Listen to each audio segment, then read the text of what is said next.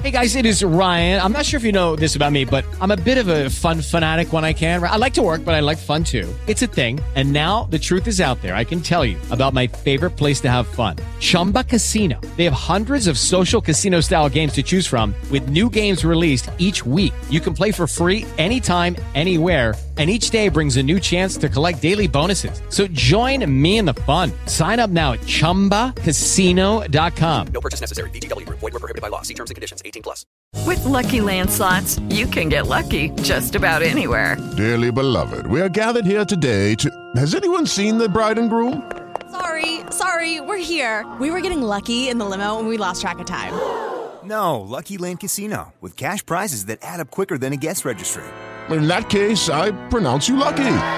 Play for free at LuckyLandSlots.com. Daily bonuses are waiting. No purchase necessary. Void were prohibited by law. 18 plus. Terms and conditions apply. See website for details. Em Dia com a Política, com Gustavo Riani.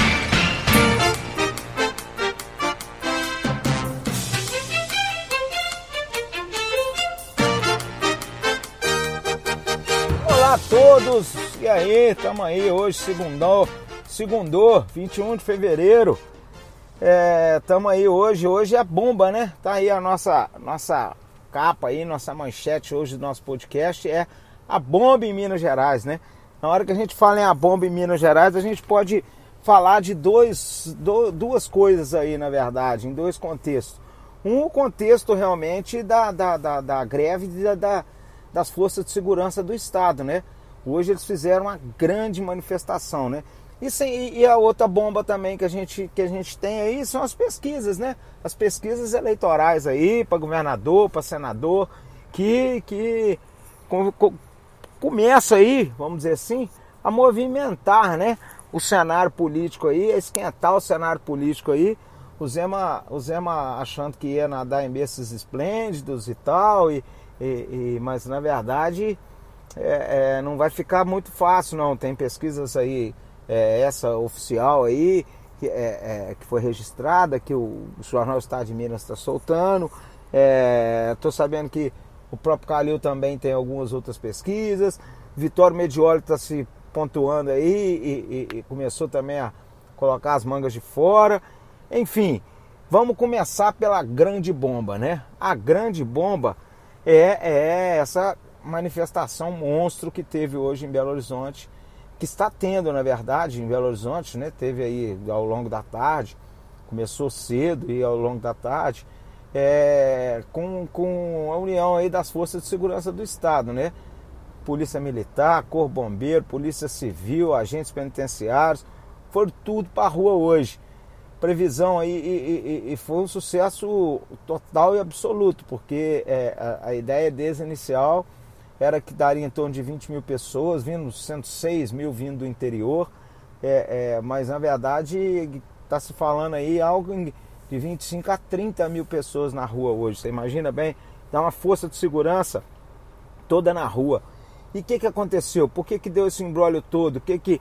Bom, na verdade isso começou lá em 2019. O Zema, o Zema em 2019, é, é, entre rodadas de negociações com, com, com os representantes aí das forças de segurança, chegou à conclusão que iria mandar um projeto de lei, chegaram num acordo e ele iria mandar um projeto de lei para a Assembleia Legislativa, concedendo um reajuste aí de 41% ao longo de três anos, que seria 13% em 2020, 12% em 2021, 12% em 2022.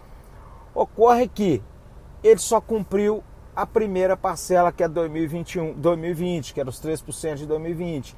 A, a, a 2021, 2022, o próprio Zema, na hora de sancionar o projeto de lei que foi aprovado pela Assembleia, ele vetou, ele vetou um projeto de lei dele mesmo. Aí, meu amigo, aí acabou. E aí ele acendeu o estopim.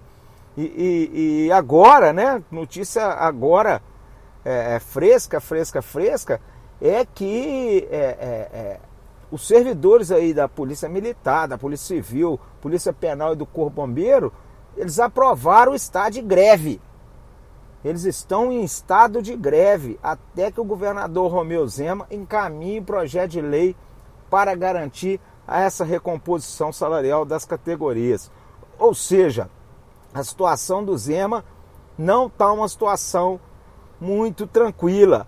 Sargento Rodrigues, que sempre fez parte da base, sempre esteve junto com ele, hoje falou que, que dentre os seus discursos, ele falou que parece que está tudo tranquilo no governo, a postura com, com, com, em relação à postura do Zema. E ele falou mais, ele falou assim, o pau começando a torar e ele foi para Uberlândia fazer campanha com, com, com o seu marqueteiro, Leandro Grupo, e com, e com secretários de governo.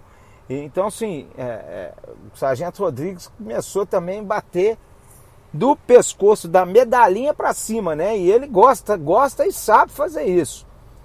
Lembrando que assim, toda a trajetória política do Sargento Rodrigues se deu justamente naquela grande greve que teve da polícia, que infelizmente resultou até em morte de um policial, de 1997. Ali começou a trajetória política do Sargento Rodrigues. Depois ali ele se tornou deputado e tal, e, e, e se mantém aí muito bem votado e representado pela classe. Então, é, é, é, a situação do Zema com o servidor público está se complicando. E, e, e, tem uma outra coisa: tem alguns outros sindicatos que estão se mobilizando para, para estão se mobilizando para organizar aí uma maciça portabilidade das suas contas salários para outros bancos. Por quê? Porque o banco oficial de pagamento do salário dos, para o servidor público é o Banco do Brasil. Salvo engano, é o Banco do Brasil.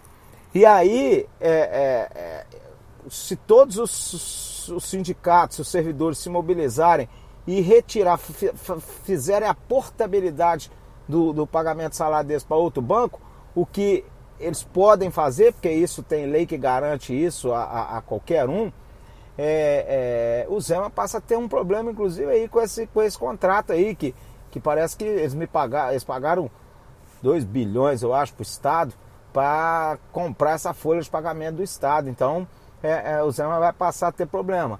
Eu sei que o cenário está um pouco nebuloso e, e, e agora para completar, aí nós vamos entrar na, na, na, nas bombas, nas bombas das pesquisas, né? É, é, quem vê a pesquisa, abre a pesquisa de hoje aí, do Estado de Minas, publicado pelo Estado de Minas, acha que o Zema está nadando em berço esplêndido, né? Assim, 46,8 para o Zema, 17,4 para o Calil, 7,3 para o Janones, 3,7 para o Carlos Viana, é, branco e nulo 9,5, indeciso 13,6.